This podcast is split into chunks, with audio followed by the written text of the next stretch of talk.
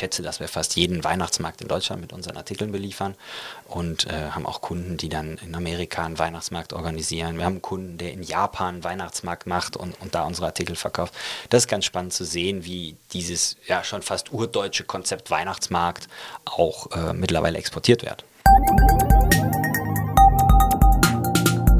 Economy mit K. Mit Martin Dovideit. Willkommen beim Kölner Stadtanzeiger. Willkommen bei Economy mit K. Das K, das steht wie immer hier für Köln und die Region und daher spreche ich mit Menschen, die die Wirtschaft hier vorantreiben. Aber zuerst ein paar Worte von unserem Sponsor. Economy mit K wird unterstützt von der Köln Business Wirtschaftsförderung. Die Köln Business Wirtschaftsförderung ist erste Ansprechpartnerin für Unternehmen in Köln. Mein Name ist Martin Dovideit und heute habe ich einen Gast, Philipp Wurm. Hallo, Herr Wurm. Ja, vielen Dank für die Einladung. Schön hier zu sein.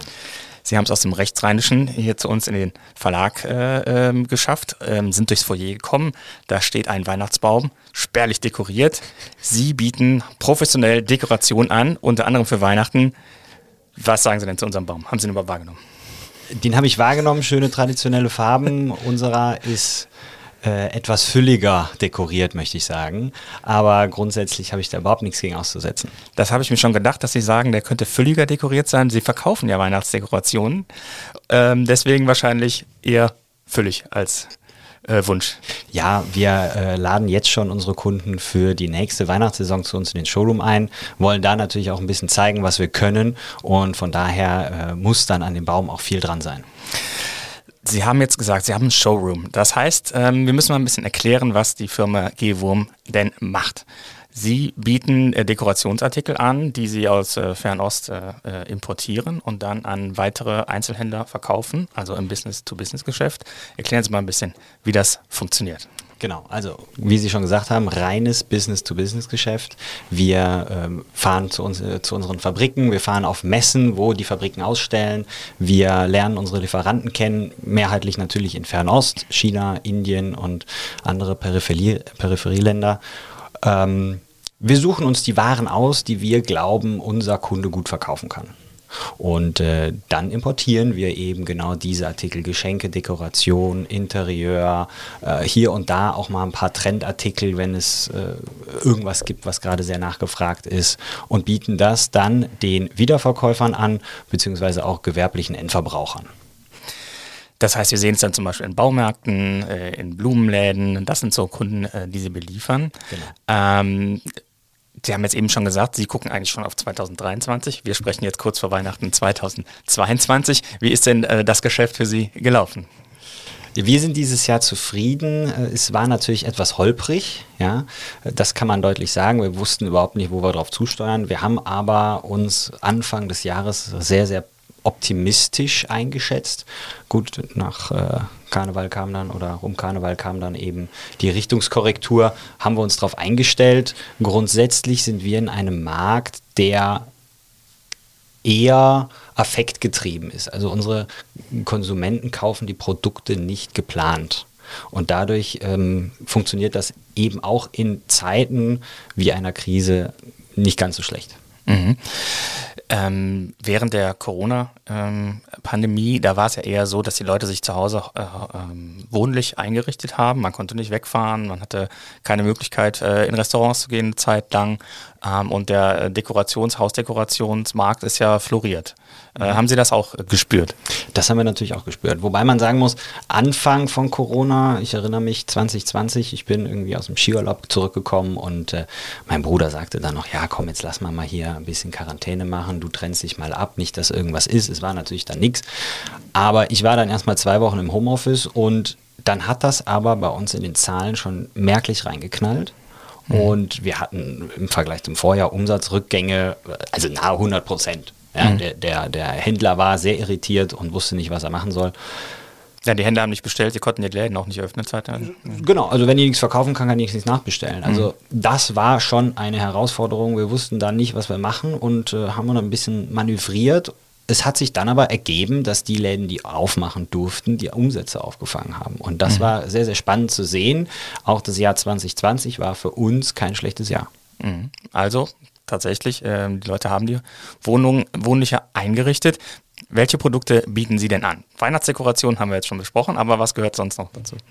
Wir bieten unseren Kunden im Prinzip ein Vollsortiment an, wenn es darum geht, äh, zu schenken, zu dekorieren, äh, den Lifestyle äh, mit, mit den Gegenständen zu definieren, von Porzellanbechern ja, da machen wir relativ viele in diversen Dekoren oder auch gerne Eigenproduktionen. Ne? Also wenn zum Beispiel der Kölner Stadtanzeiger mal ein Logo auf einer Tasse haben möchte, bin ich hier Ansprechpartner. Äh, bis hin zur Christbaumkugel, über ähm, Artikel zum Hinstellen aus Holz, sehr viel Glaswaren. Wir ähm, haben sehr viel Spardosen. Sieht man fast gar nicht mehr, aber ist immer noch ein sehr großes Thema. Ähm, es ist eigentlich allumfänglich. Mhm. Ich sage immer, das, was man bei den großen Einrichtern, äh, wenn man auf der Schildergasse oder der Hohe Straße ist und, und in die großen Einrichter reingeht, alles, was man da sieht, äh, könnte auch von uns kommen. Mhm.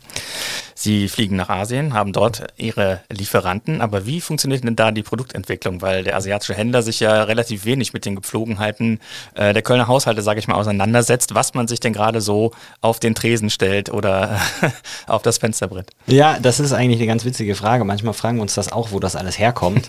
Äh, wer bringt jetzt welche Ideen? Wer sieht was bei wem? Und am Ende des Tages ist es so wie häufig, ein bisschen die, die Mode definiert, ja, also mit, mit Farben, mit Mustern, mit Stoffen, äh, mit, mit Materialität das kommt dann immer so ein bisschen dann zu unseren Lieferanten und da ist es natürlich dann so, der Lieferant geht in die Richtung, wo er merkt, das wird stark nachgefragt. Also wenn viele Kunden einen, eine bestimmte Farbe auswählen oder ein bestimmtes Muster, dann wird in die Richtung weiterentwickelt. Dann kommt nochmal der Feedback Loop äh, von den Importeuren, von den äh, Händlern aus, aus Europa und Amerika. Da wird dann gesagt, okay, ich muss mehr davon haben, ich muss mehr davon haben, ich muss das kleiner, größer, andere Farbe so dreht sich das einfach immer weiter. Mhm. Wir merken aber, dass da von Seiten des Lieferanten in den letzten zwei Jahren einfach der Kontakt zur Außenwelt fehlt. Mhm. China ist abgeschnitten, der chinesische Lieferant, der Hersteller, der will auch nicht nach Europa kommen, nicht weil er ein Problem mit Europa hat, sondern einfach weil er sagt, na gut, wenn ich zurückkomme, muss ich sieben Tage in ein Hotel, wo ich nicht weiß, äh, wo das ist und was das ist. Mhm. Das lockert sich gerade ein bisschen auf. Also wir sind jetzt, glaube ich, nur noch bei drei Tagen Hotelquarantäne, fünf Tage häusliche Quarantäne. Äh, man merkt schon, dass der ein oder andere Lieferant wieder anfängt zu reisen mhm. und da auch seine Inspiration sammelt. Wir haben in der Regel in der Weihnachtszeit äh, hier in Köln wöchentlich Besuch von asiatischen Lieferanten, mhm. die einfach schauen, was machen wir denn hier? Ja? Die gehen durch die Läden, die gucken sich die Artikel an, die gehen auf die Weihnachtsmärkte, die lieben die Weihnachtsmärkte in Deutschland. Äh, ja, wer nicht? Wer nicht, ja. Das ist natürlich auch ein sehr schöner Exportschlager. Wir haben Weihnachtsmarktkunden äh, überall auf der Welt. Ich schätze, dass wir fast jeden Weihnachtsmarkt in Deutschland mit unseren Artikeln beliefern und äh, haben auch Kunden, die dann in Amerika einen Weihnachtsmarkt organisieren. Wir haben einen Kunden, der in Japan einen Weihnachtsmarkt macht und, und da unsere Artikel verkauft. Das ist ganz spannend zu sehen, wie dieses ja schon fast urdeutsche Konzept Weihnachtsmarkt auch äh, mittlerweile exportiert wird. Das Weihnachtsgeschäft für jetzt ist gelaufen. Sie haben den Katalog für das äh, nächste Jahr, ähm, müssten daher quasi auch dann schon vorbestellen. Wie oft geht denn was schief, dass Sie denken, ah, nächstes Jahr äh, wird in den Läden das und das Adventsgesteck verkauft werden und dann wird es aber gar nicht gekauft, weil was auch immer, Farbe nicht stimmt. Ja, das ist der Fluch des Handels. Mhm. Ähm, wir müssen die Ware am Lager haben, der Kunde muss die Ware im Regal haben und weiß häufig nicht, wird es funktionieren oder nicht. Also da wird auch sehr viel auf äh, Risiko, auf gut Glück Ware ausgesucht, wobei man natürlich sagen muss, da ist es am Ende die Erfahrung, die dann das Geschäft ausmacht. Also unser Kunde, der kommt auch nicht zu uns und sagt, komm, gib mir was auch immer, ist egal, sondern der kennt ja seine Kundschaft und der sucht dann das aus, was der Kundschaft gefällt. Am Ende des Tages äh, wird immer 10% der Ware nicht so funktionieren, wie man sich das vorgestellt hat. Und damit muss man einfach leben. Das kann man auch nicht vorhersehen. Ähm, das kann auch ganz, ganz schnell umdrehen. Wir hatten Phasen, wo bestimmte Themen einfach extrem heiß gehandelt wurden. Ähm, vielleicht erinnern Sie sich noch, vor Corona gab es dieses Thema der Fingerspinner. Während mhm. der Sommerferien war das das Produkt schlechthin mit Beginn der Schulzeit abgebaut. Das waren diese Kugellager, die man sich so zwischen genau, die Finger die, gespannt hat und dann gedreht hat schnell. Mhm. Die Kids haben die dann in den, in den Fingern gedreht und das äh, überall bei uns im Büro lagen die auch auf den Schreibtischen. Ich habe es nicht verstanden, aber äh, mit Beginn der Schulzeit war das von 100 auf 0. Mhm. Wie ein Auto, das gegen die Wand fährt. und dann? Wie viele haben Sie dann noch liegen gehabt? Wir sind glücklicherweise in solchen Phasen relativ konservativ. Ja? Wir sind nicht die Ersten, die auf der Welle mitschwimmen. Wir sind nicht die die größte Welle reiten. Äh, dadurch haben wir aber am Ende auch immer relativ geringe Lagerbestände. Und die werden dann abverkauft und dann ist auch gut. Mhm. Die Lagerbestände, die füllen sie ja auf aus Fernasien, äh, aus Asien und die Sachen kommen mit dem Schiff. Ja. Das heißt, das braucht ja auch ähm, sehr lange. Mhm. Das heißt, die Vorlaufzeit für die Planung ist dadurch diktiert. Geht da auch mal was schief, ähm, dass Ware zu spät ankommt? Jetzt noch ein Container mit Weihnachtssachen. Definitiv, ja. Also kann man ganz klar sagen, nicht alles fun funktioniert 100 Prozent. Wir, wir reden hier über Lieferketten über mehrere tausend Kilometer mit Hunderten von Beteiligten, vom Fabrikarbeiter über einen Hafenarbeiter bis zu unseren äh, Kommissionierern im Lager. Jeder kleine Effekt auf die Lieferkette ist bei uns spürbar. Und wenn das der Hafen in Xiamen ist, der abgesperrt wird aufgrund von einem Corona-Fall, merken wir das sofort. Ja? Wenn im Suezkanal ein Schiff quer hängt, dann merken wir das sofort. Und das ist natürlich auch ein, gewisses, ein gewisser Bestandteil unseres Geschäfts. Damit müssen wir rechnen. Manchmal kommt es dann dazu, dass wir auch Dinge einfliegen müssen. Ja, mhm. Das versuchen wir natürlich zu vermeiden. Manchmal kommen wir nicht drum herum die äh, Containerpreise waren ja eine Zeit lang auch extrem äh, in die Höhe gestellt. Ich weiß gar nicht, wo sie sich jetzt gerade eingependelt haben. Dann ähm, ist das für Sie ja auch ein riesiger Kostenfaktor, den Sie nicht geplant haben. Also Corona hatten wir eben gesprochen, da gab es einen kurzen Schock, dann haben Sie gemerkt, es stabilisiert sich. Wie war das, als die Containerpreise ähm, sich auch verdreifacht, vervierfacht hatten? Ja, das, das war absoluter Horror. ja, wir haben wir verkaufen unsere Waren vor, gerade an die größeren Kunden, die ähm, mit mehr Menge arbeiten. Da wird dann äh, über sechs Monate ein Auftrag vordefiniert. Ich muss rechnen zu einem gewissen Zeitpunkt und wenn wir eine Auftragsbestätigung an den Kunden schicken, dann ist der Preis festgeschrieben. Ja, das ist in dieser Phase von vielen Mitbewerbern, Marktbegleitern aufgeweicht worden. Also da gab es dann Geschichten, die dann ähm, gesagt haben, ja, lieber Einzelhändler, ich habe zwar eine AB geschickt, aber Containerpreise sind gestiegen. Auftragsbestätigung. Äh, Entschuldigung, eine Auftragsbestätigung geschickt. Äh, auf Containerpreise sind jetzt gestiegen. Wenn du deine Ware haben möchtest, 15 Prozent plus. Und da hatte der Einzelhändler dann die Möglichkeit zu sagen ja oder nein, aber manchmal sind eben die Einzelhändler auch von einzelnen Lieferanten abhängig. Das haben wir nicht gemacht. Wir haben uns da in der Familie zusammengesetzt und ganz klar gesagt, Auftragsbestätigung ist Auftragsbestätigung.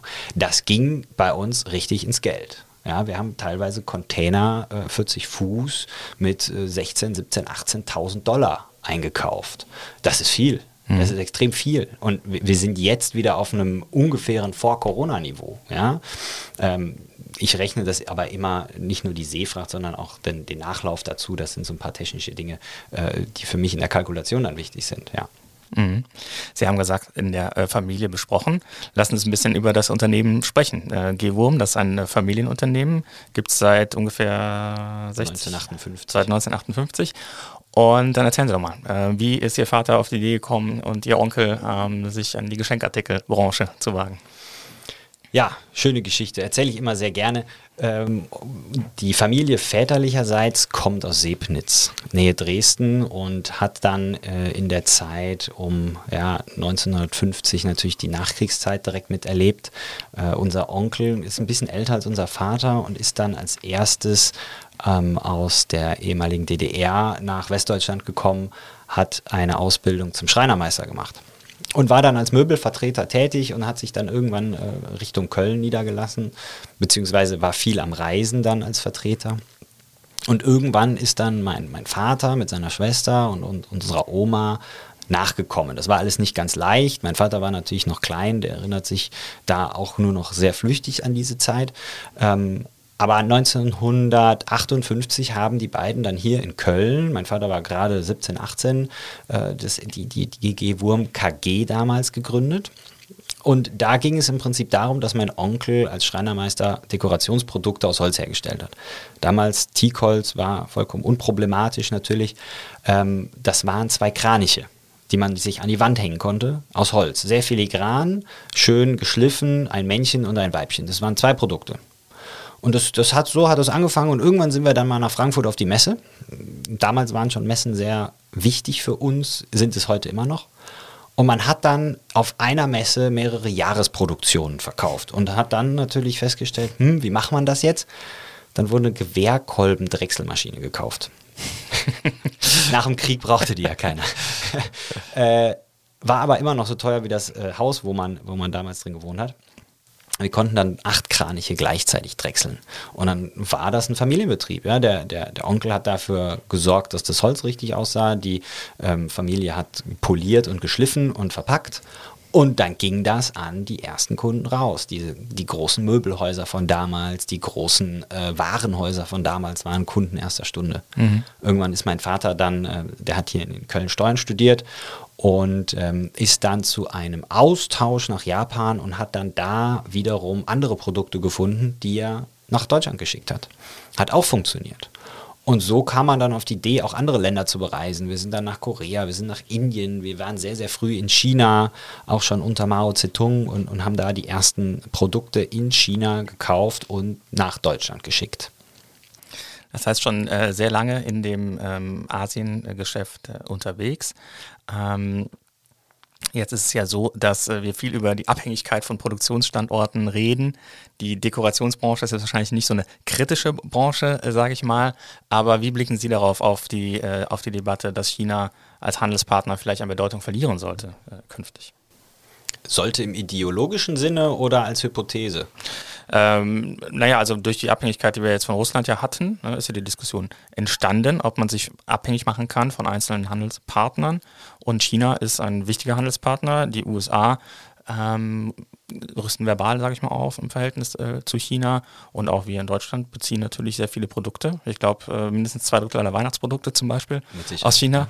Ähm, genau. Und da ist die Frage, ist das so äh, was, wo Sie dran denken? Oder sagen Sie, nö, komm, also da, wir haben so lange Erfahrung, wie Sie schon gesagt haben, und werden das auch weiter auf jeden Fall auf China äh, setzen als Nummer eins Lieferant? Also, wenn wir könnten, würden wir auch mit anderen Ländern zusammenarbeiten. Mhm. Das ist leider nicht ganz so möglich. Also im ideologischen Sinne würde ich sagen, ja, definitiv. Wir versuchen auch aus anderen Ländern Ware zu beziehen. Die Lieferanten in Indien werden zurzeit immer stärker, bringen immer mehr Produkte auf den Markt, äh, werden wettbewerbsfähiger, zuverlässiger. Das merken wir. Das ist gut. Das ist eine schöne Tendenz. Aber auch Indien hat nicht nur Vorteile. Ähm, China ist die Werkbank der Welt mhm. und das wird sich nicht ändern. Mhm. Wir haben einfach ein Riesenproblem, dass wir nicht die Kapazitäten finden, die Produkte zu produzieren, die wir brauchen. Jetzt sind wir ja ein relativ kleiner Marktteilnehmer, aber grundsätzlich haben wir jetzt schon in China das Problem mit den Lieferanten, dass sie sagen, sie finden keine Arbeiter mehr. Mhm. Ja, und, und das bei einem Land von was, über 1,4 Milliarden Menschen, äh, das ist natürlich schwierig. Und deswegen glaube ich, dass auch andere Länder es sehr, sehr schwierig haben, die Produkte, die wir brauchen, zu einem Preis darzustellen, äh, zu produzieren, der sich hier auf den Märkten darstellen lässt. Mhm. Wir, wir, sind abhängig von China, es wird auch so bleiben und ich bin auch optimistisch, dass sich da ähm, in der Politik nichts Großes ändert, äh, dass da einen Keil dazwischen treiben wird. Ja, Sie haben eben gesagt, Sie sind ein äh, kleinerer Marktteilnehmer, aber immerhin 60 Mitarbeiter. Und mehr. das stand auf der Homepage.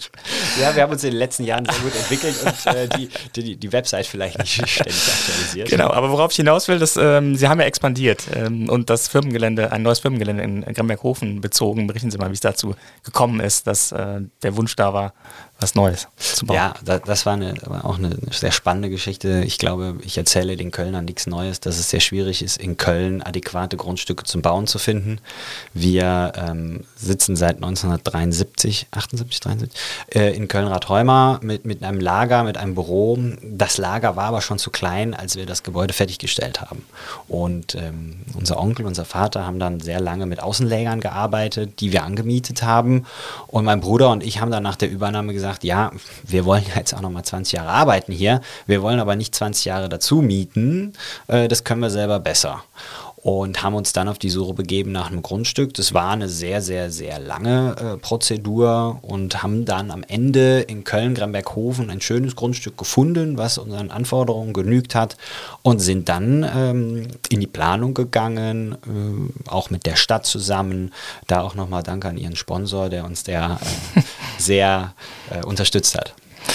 Ähm, der Sponsor hat nichts mit der Einladung zu tun, das möchte ich nur anmerken. ähm, das ist völlig getrennt voneinander. Ähm, ja, also jetzt haben Sie ein eigenes äh, Logistiklager und äh, einen Showroom dort auch. Genau, wir haben komplett äh, alles zentralisiert, zusammengelegt. Wir haben unser Lager äh, in Köln-Gremberghofen, wir haben unser Büro in Köln-Gremberghofen und äh, in der gleichen Ebene wie das Büro auch unseren Showroom reingebaut mit 1200 Quadratmetern, wo wir ähm, unsere Kunden einladen können und wo die Kunden unsere Produkte live und in Farbe erleben können, ohne auf eine Messe zu fahren, was faktisch die Alternative wäre, auch mal ein Produkt anzufassen. Wir haben einen sehr, sehr guten Online-Shop, der funktioniert auch hervorragend. Ähm, manchmal muss man aber auch ein Produkt einfach in die Hand nehmen, um die Qualität zu spüren, weil das lässt sich auch mit Fotos nicht immer transportieren. Und ähm, ich hatte am Anfang mal erzählt, dass wir immer diesen Preis-Qualitätsschnittpunkt äh, suchen, äh, die Preis-Leistung. Das ist uns ganz, ganz wichtig und äh, das kriegt man häufig am haptischen Produkt besser gezeigt als auf dem Bild. Mhm. Sie haben Online-Shop angesprochen, das ist ja dann ein Online-Shop für Geschäftskunden. Gleichzeitig verkaufen auch immer mehr chinesische Unternehmen direkt über E-Commerce in Europa. Merken Sie das als Konkurrenz oder ist das durch die Geschäftsbeziehung, die Sie zu den Händlern haben, etwas, was Sie weniger tangiert? Ich glaube, unsere Kunden tangiert das am Ende eher, Wobei man hört ja immer wieder von diesen Geschichten auf einschlägigen chinesischen Websites etwas bestellen, äh, sechs Wochen warten und dann kommt das an und zerfällt in seine Einzelteile. Das funktioniert noch nicht so richtig, ja. Aber was wir halt merken, dass unsere Kunden teilweise selber entweder nach Asien fliegen oder sich über Websites in Asien an die Lieferanten heranbewegen. Das merken wir schon. Und, und das ist aber auch wieder ein, ein schöner Wettbewerb für uns, weil wir da auch unsere Legitimation sehen ich habe das jedes Jahr mehrfach, dass ein Kunde von uns sagt, ich möchte es gerne mal selber ausprobieren. Ich spreche den chinesischen Lieferanten an, ich produziere mit dem, bestelle einen Container, lasse den bei mir äh, anliefern. Und dann ist das in die Hose gegangen. Und dann kommt der Kunde zu uns und sagt, hey, äh, ich habe das mal probiert, das war nicht so gut, können wir nicht wieder? Und sagt, ja, dafür sind wir da, wir machen das täglich, wir wissen, auf was man achten muss. Dass der Lieferant als Konkurrent oder der Hersteller in China als Konkurrent für uns hier auf dem Markt direkt tätig ist und an unsere Kunden herantritt, sehen wir im Moment nicht. Hm. Dann kommen wir mal zum Fragengewitter. Fragengewitter. Ich gebe Ihnen zwei Begriffe vor und Sie antworten möglichst spontan und mal schauen, wo sich eine Diskussion vielleicht entwickelt. Fleisch oder vegan? Fleisch. Heizung an oder Heizung aus? Heizung aus, da wo möglich. Ja, heute sind es, glaube ich, minus drei Grad. Also äh, da ist, glaube ich, tendenziell schon an. Fahrrad oder SUV? Beides nicht. Wenn ich wählen müsste, SUV.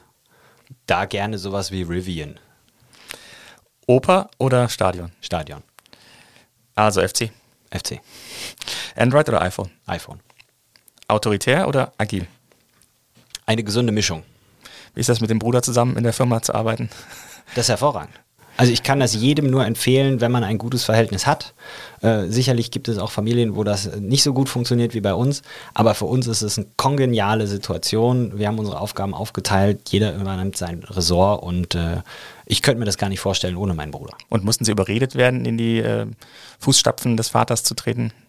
Nein, das hat sich ganz von alleine so entwickelt. Wir sind immer von Kind auf dabei gewesen. Wir waren immer im Büro. Damals haben wir noch sehr nah am alten Büro gewohnt. Also mal gerade den Papa im Büro besuchen war für uns drei Minuten Fußweg. Ähm, wir waren immer mit auf den Messen. Ich war sehr, sehr früh schon mit in China und habe halt einfach diese Luft geschnuppert. Und wenn man sich da so dran gewöhnt und es gut findet, dann kommt für einen selber auch gar nichts anderes in Frage. Freizeit oder Überstunden? Auch da eine gesunde Mischung, möchte ich sagen. Wobei in den letzten Jahren war das mit den Überstunden etwas mehr als mit der Freizeit, ja. Und äh, Kölsch oder Wein? Kölsch. Essen gehen oder selber kochen? Situativ. Ich koche sehr, sehr gerne und äh, auch viel. Wenn man mal die Gelegenheit hat, gehe ich auch sehr gerne essen. Was kochen Sie? Chinesisch? Auch. Wobei äh, weniger. Also ich bin da eher so an der, an der guten deutschen, an der gemischt italienischen Küche äh, bin ich ganz gut. Sport oder Faulenzen? Ich möchte sagen Sport. Also Faulenzen. Aber es wäre gelogen. lesen oder streamen? Sehr gerne lesen, wenn ich die Zeit habe. Ich liebe es, äh, im Urlaub zu lesen. Ehrlicherweise fehlt mir da die Zeit, aber das führt mich dann eben äh, sehr viel in Streaming und zu Podcasts, die ich bei mir im Auto eigentlich immer höre. Und Karneval feiern oder arbeiten? Nach Möglichkeit feiern. Sehr Karne gerne. Karnevalsdeko, gehört das auch zum Produktsortiment? Nein, da gibt es äh, andere, die können das deutlich besser als wir und äh, da überlassen wir denen auch das Feld. Wie bereiten Sie sich denn selbst jetzt auf Weihnachten vor? Haben Sie schon am ersten Advent die Wohnung bis unter das Dach dekoriert oder äh, kann man es nicht mehr sehen, wenn man den ganzen Tag damit zu tun hat? Ja, das fragen mich ganz, ganz viele Kunden, wenn, wenn die bei uns ins Showroom kommen und, und, ja, Herr Wurm, wie ist das denn? Und bei Ihnen zu Hause muss es ja aussehen wie hier. Dann sage ich, ja, nee, das ist genau falsch. Äh, wir, wir, sind da etwas reduzierter, wenn Sie den ganzen Tag mit sowas zu tun haben, ähm, ob es jetzt Weihnachtsdeko ist oder generell ein Kerzenständer oder eine Vase oder sowas, äh, dann, dann äh, bewerten Sie das auch anders. Und ich liebe es dann etwas reduzierter aber Weihnachten ist für uns immer ein Grund äh, zu dekorieren und äh, das machen wir auch sehr gerne. Sie verkaufen an die Einzelhändler. Die Einzelhändler ähm, haben es aber, viele Einzelhändler haben es nicht leicht derzeit. Gerade in den Innenstädten ist ein Filialschwund überall zu spüren, auch in Köln und in kleineren Städten noch viel drastischer. Innenstädte sterben aus. Hat das einen Effekt auf Ihr Geschäft? Definitiv, ja ähm, wir, wir, beobachten diese Situation mit einem weinenden Auge über die letzten Jahre, Jahrzehnte, müsste man ja eigentlich schon fast sagen. Äh, sehr viele Einflussfaktoren spielen damit und wir sehen, dass äh, viele Kunden von uns mit so einer Situation definitiv nicht klarkommen. Wir sind in der glücklichen Lage, sagen zu können, dass wir eine sehr breite Kundenschicht haben. Das heißt, wenn einzelne Kunden da wegfallen, ähm, merken wir es nicht in den Umsätzen. Wir merken nur, dass ein, ein Kunde, mit dem wir immer gearbeitet haben, auf einmal nicht da ist. Ja, das sind immer ganz traurige Geschichten. Meine Mitarbeiter kommen dann auch immer zu mir und da geht es auch gar nicht darum, wie viel Umsatz er gemacht hat, sondern äh, dann wird gesagt, ich sage jetzt mal Frau Müller von äh, aus, aus, Köln oder wo auch immer her, ja, die und die Situation. Ach nee, das kann doch nicht sein. Aber es ist nun mal die Realität und gerade die, die Fußgängerzonen innerstädtisch leiden halt einfach. Das ist, denke ich, irgendwo auch ein hausgemachtes Problem, ähm, auch vielleicht auch vom Konsumenten so gewollt. Äh, grundsätzlich bedeutet das für uns aber, wir müssen umdenken. Wir müssen schauen, dass wir immer wieder neue Kunden finden und die gibt es. Die gibt es in Deutschland, die gibt es aber auch außerhalb von Deutschland. Wir expandieren sehr, sehr stark in die EU rein. Mhm. Da haben wir ähm, in den letzten Monaten extrem viel gemacht. Und wir versuchen natürlich die Kunden, die wir haben, intensiver zu betreuen. Das merken wir bringt extrem viel, weil unsere Kunden wollen unseren Service, die wollen unseren Kontakt. Am Ende des Tages, ob sie den Porzellanbecher bei uns oder beim Mitbewerber kaufen, das ist erstmal egal. Aber wenn wir halt im Service besser sind, dann kaufen sie bei uns. Weichen Sie auch auf Online-Ideen aus oder bleiben Sie dabei, quasi als Zwischenhändler zu fungieren? Das ist ein ganz klares Commitment zu unseren Kunden. Wir sind und bleiben B2B. Wir ähm, haben das äh, mit unseren, gerade mit unseren Online-Kunden lange auch diskutiert und, und sind vor Jahren schon zu dem Schluss gekommen, äh, die Firma Wurm wird es im Einzelhandel in der Form so nicht geben, wie, wie viele Kunden das befürchtet haben. Von daher haben wir mit denen auch ganz klare Absprachen. Ihr seid unser oder euer Vertriebskanal online an den Konsumenten. Wir konzentrieren uns ganz klar auf B2B. Das heißt, die Produkte G-Wurm, die ich äh, bei Amazon etc. sehe, sind von Kunden von Ihnen dort eingestellt, nicht von Ihnen direkt. Korrekt. Das, das machen unsere Kunden selber. Das äh, hat früh angefangen, dass die Kunden das selber mit unserer Firmenbezeichnung einstellen. Die Tendenz geht aber im Prinzip zum White Label. Das heißt, der Kunde selber ist auf Amazon oder anderen Marktplätzen so groß, dass er einen eigenen Namen hat, einen Markennamen, einen Firmennamen und dann auf uns zukommt und sagt, hey, das Produkt finde ich gut, das hätte ich gerne von euch für mich produziert. Mhm. Da kommt bitte mein Logo drauf, meine Firma. Ähm, da machen wir noch das und das Gütesiegel drauf. Da hätte ich gerne noch den Flyer mit reingelegt und dann braucht das ganze Ding eine Verpackung, dass ich es bei Amazon einlagern kann und äh, dann auch von denen verschicken lassen kann. Jetzt in diesem Weihnachten ist die Inflation ein Riesenthema. Ich glaube, dass Dekoration tendenziell ein Produkt ist, wo man am ehesten sparen kann. Ist das was, was Ihre Kunden spüren? Kriegen Sie da Feedback? Sie selber haben das Geschäft ja vor sechs Monaten wahrscheinlich schon abgeschlossen. Das ist richtig, aber wir leben auch von den Nachbestellungen. Mhm. Das heißt, die erste Ware ist im Laden, wird abverkauft, dann bestellt der Kunde das nach, was gut gelaufen ist. Und das ist ein wichtiges Geschäft für uns. Da merken wir natürlich, dass äh, die Tendenz eher dahin geht, dass weniger nachbestellt wird, ganz klar. Äh, nichtsdestotrotz, wir merken schon, der Kunde, unser Kunde kauft.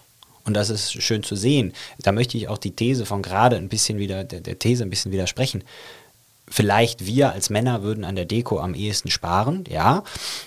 Aber am Ende des Tages glaube ich, dass der Konsument jetzt durch die Inflation und durch extrem gestiegene Nebenkosten, ähm, Heizen, Strom, äh, Benzin und vieles andere, eher die Großanschaffungen aufschiebt. Das ist so meine These, vielleicht rede ich es mir auch ein, aber äh, ich glaube, dass man jetzt nicht daran denkt, eine neue Küche zu kaufen oder einen neuen Fernseher oder ein neues Auto oder ein Carport oder, äh, weiß ich nicht, einen neuen Wohnzimmertisch.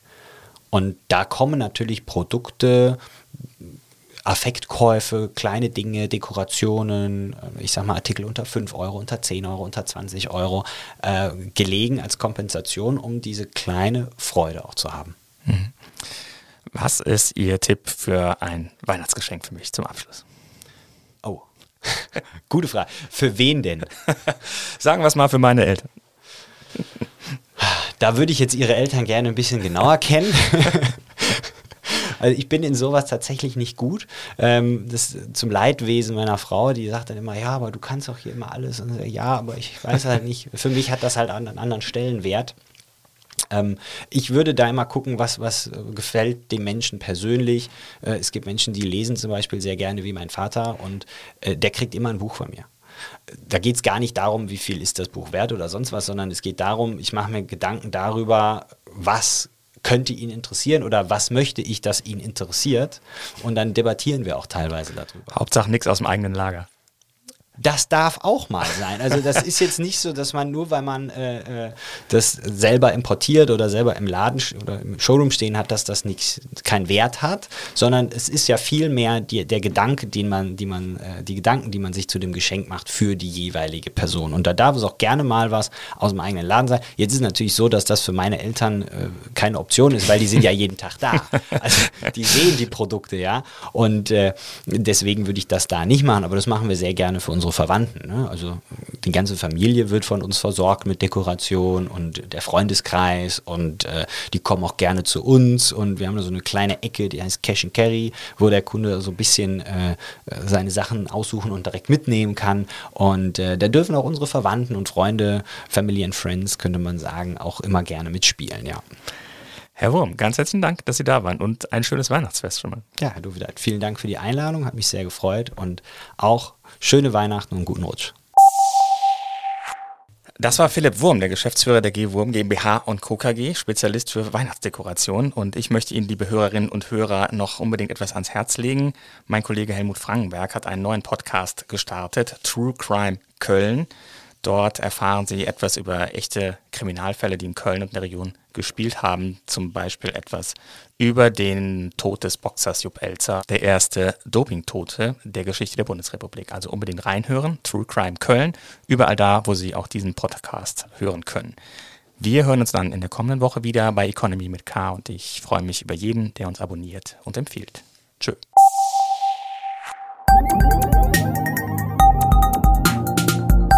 Economy mit K.